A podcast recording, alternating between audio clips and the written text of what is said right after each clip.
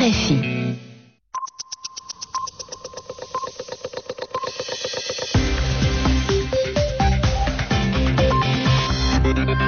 Merci de votre fidélité à RFI. Les 22h ici à Paris, 20h en temps universel. Bienvenue si vous nous rejoignez pour ce journal en français facile. Laurie Fachot.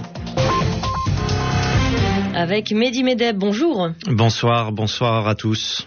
Les titres de ce journal. Au Pakistan, la communauté chrétienne annonce trois jours de deuil national après les violences de samedi dernier qui ont fait sept morts. En Israël, deux lois ont été votées aujourd'hui. L'une d'elles porte sur la privatisation des terres. C'est une révolution car cette loi permet de vendre la terre à des investisseurs privés, chose impossible jusqu'ici. Et puis les réactions après la mort du philosophe français Francis Janson. Il avait fondé un réseau de soutien au mouvement pour l'indépendance de l'Algérie. Le journal en français facile.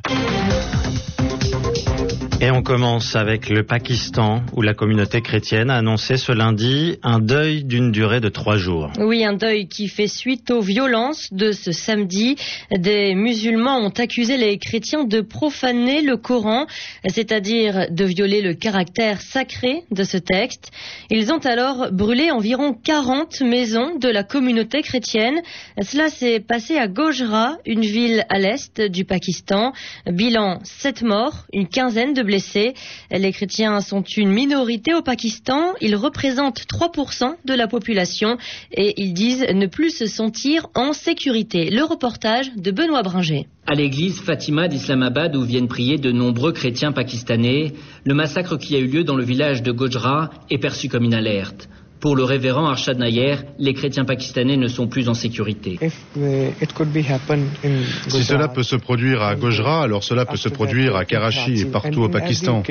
Dans chaque quartier chrétien, à chaque coin de rue, nous ne sommes pas en sécurité, même à l'intérieur d'une église, dans un parc, que ce soit un lieu privé ou public.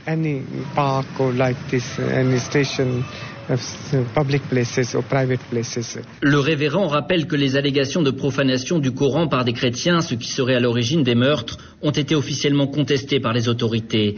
Il salue l'initiative des écoles chrétiennes de Karachi, où étudient de nombreux musulmans, de fermer leurs portes pendant trois jours en signe de deuil.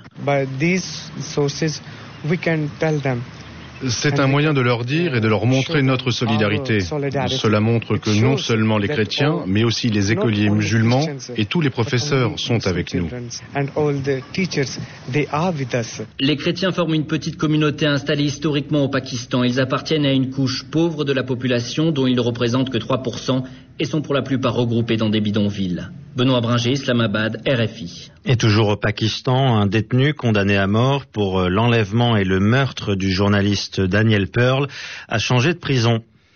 Il a été transféré à Karachi pour raison de sécurité. C'est ce qu'indique un responsable de la prison.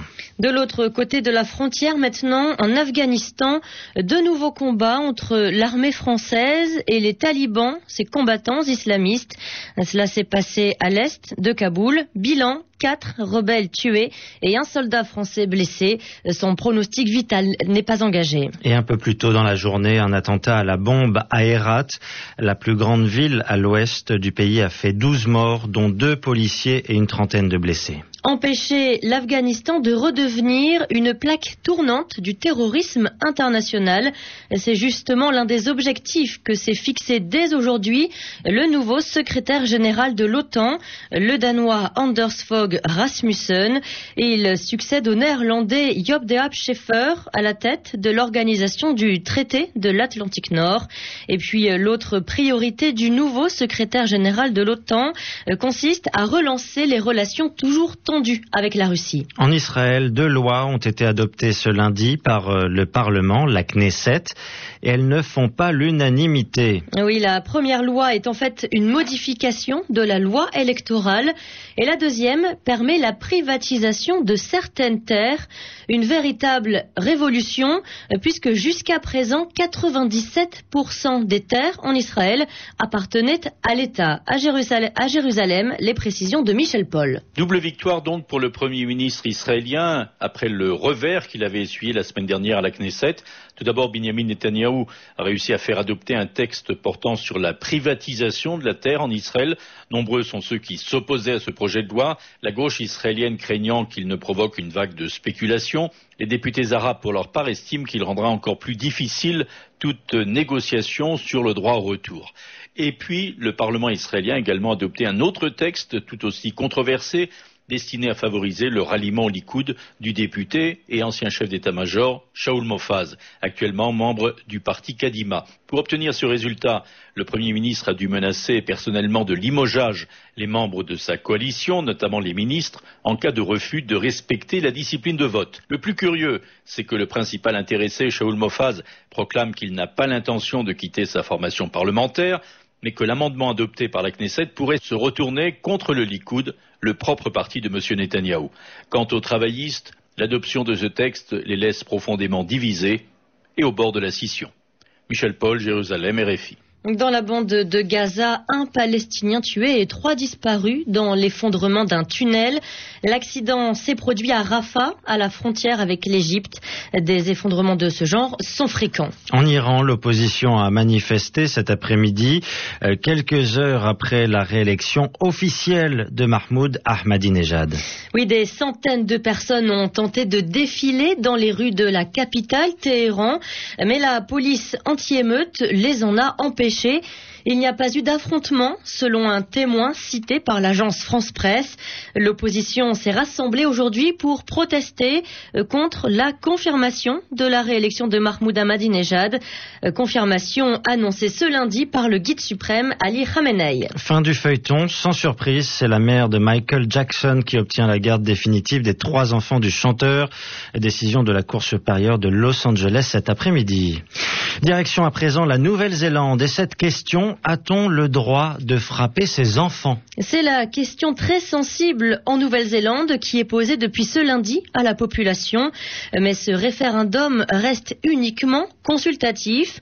Autrement dit, même si la population vote non, il n'y aura aucune application directe de la loi. Les précisions d'Aubéry Métro. Cela fait deux ans que le gouvernement néo-zélandais a voté une loi interdisant aux parents de lever la main sur leurs enfants. Le but de la manœuvre était de faire baisser les violences sur mineurs extrêmement élevées dans le pays. Selon les autorités, trop d'adultes se cachaient derrière la discipline parentale pour éviter les poursuites judiciaires. Depuis la mise en place de la loi, les violences faites aux enfants ont fortement baissé. Alors pourquoi organiser un référendum pour répondre à un sondage qui estime que 83% des habitants pensent qu'un enfant devrait recevoir des corrections physiques dans certains cas? Les opposants à cette loi déplorent que des personnes innocentes soient traînées devant les tribunaux. Les partisans, eux, se félicitent d'avoir mis sur un pied d'égalité les enfants et les adultes face à la violence.